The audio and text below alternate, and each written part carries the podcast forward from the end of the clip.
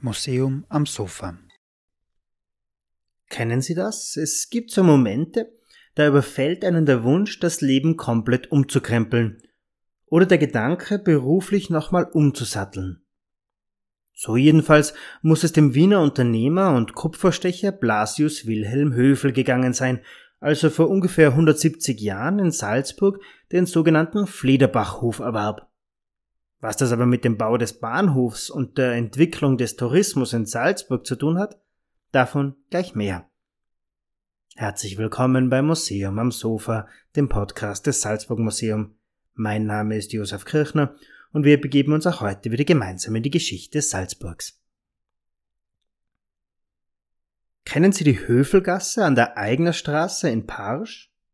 Vielen SalzburgerInnen dürfte der Namensgeber dieser kleinen beschaulichen Straße, die heute von Wohnhäusern gesäumt wird, kein Begriff mehr sein. Die Rede ist von Blasius Wilhelm Höfel, der dort eine Art Gasthof für TouristInnen plante. Aber wer war Blasius Höfel eigentlich? Höfel war als Kupferstecher und Buchdrucker in Wien tätig und hatte sich dort eine beachtliche Buchdruckerei aufgebaut. In den 1840er Jahren beschäftigte er in seinem Betrieb mehr als 50 Personen. Mit manchen seiner Druckerzeugnisse, wie zum Beispiel einem Holzstich nach einem Gemälde von Ferdinand Georg Waldmüller, erreichte er enorme Auflagen, teilweise im sechsstelligen Bereich. Als 1848 aber die bürgerliche Revolution ausbrach, sank die Nachfrage an solchen gedruckten Luxusartikeln, wie sie bei Höfel hergestellt wurden. Die Kupferstecherei war zudem schon seit langem von dem günstigeren Druckverfahren der Lithografie bedroht. Lange Rede, kurzer Sinn, die Buchdruckerei lohnte sich für Höfel nicht mehr. Er verkaufte sie und beschloss, mit seinen 56 Jahren, in Salzburg nochmal neu anzufangen. Ein durchaus mutiger Schritt. Damals vielleicht noch mehr als heute.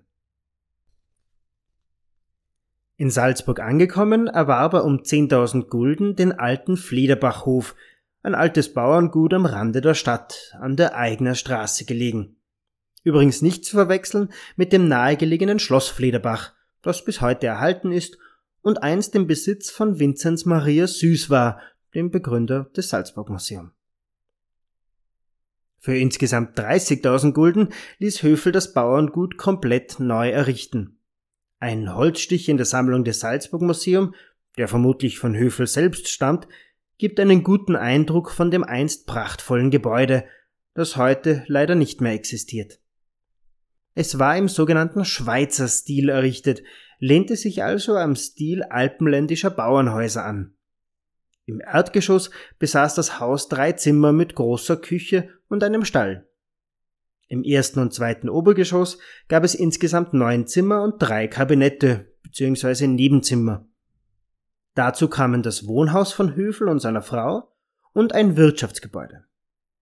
Im Haupthaus ermöglichten es gleich mehrere Balkone, die umgebende Landschaft rundum zu genießen. Blasius Höfel dazu an einen Freund, Zitat, Wenn Sie über den Stein nach Eigen gehen, so ist das erste Haus an der Straße mein Haus. Zehn Schuh von der Straße erhaben steht es ganz frei. Von den drei Balkonen meines Schweizer Hauses sieht man die ganze Stadt. Festung, Kapuzinerberg, dann den Hohen Staufen, die Tiroler Alpen bei Reichenhall, Untersberg, den Hohen Göll, den Pass Luig und das Tennengebirge.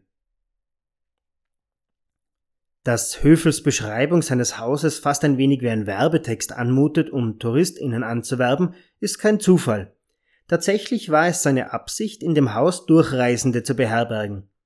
Offenbar sah er in Salzburg das Potenzial eines touristischen Hotspots und setzte auf den Bau eines Bahnhofs in Salzburg. Immerhin gingen erste Planungen und Gespräche bezüglich einer Bahnverbindung zwischen Wien und Salzburg bis in die 1830er Jahre zurück. Und schon 1851 einigten sich auch Bayern und Österreich auf die Errichtung einer Bahnlinie zwischen München und Salzburg. Das Vorhaben schürte die Hoffnung, die Nächtigungszahlen in Salzburg nochmal deutlich zu erhöhen. Bis aber der Salzburger Bahnhof tatsächlich eröffnete und der Tourismus dadurch noch stärker aufblühte, dauerte es noch. Erst 1860, Also zwölf Jahre nachdem Höfel den Flederbachhof erworben hatte, fuhr die erste Lokomotive in Salzburg ein. Der Bahnhof war eröffnet. Übrigens, wo der Salzburger Bahnhof gebaut werden sollte, darüber war im Vorfeld eine hitzige Diskussion entfacht. Immer wieder wurde diskutiert, ob die rechte oder linke Salzachseite der geeignete Standort sei.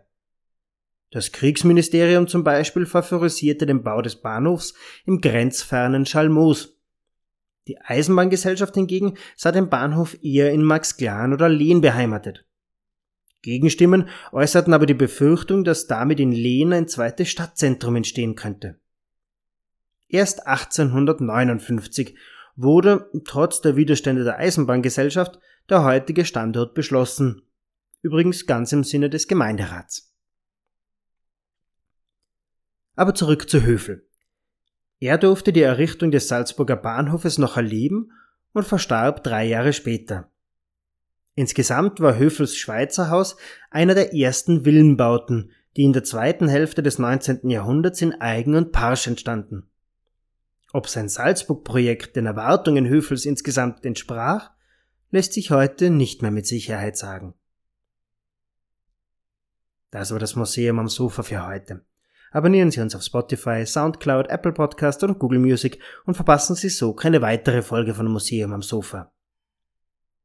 Nächsten Samstag bleiben wir beim Thema Mobilität und Tourismus und schauen uns die Geschichte der Salzkammergut Lokalbahn etwas genauer an.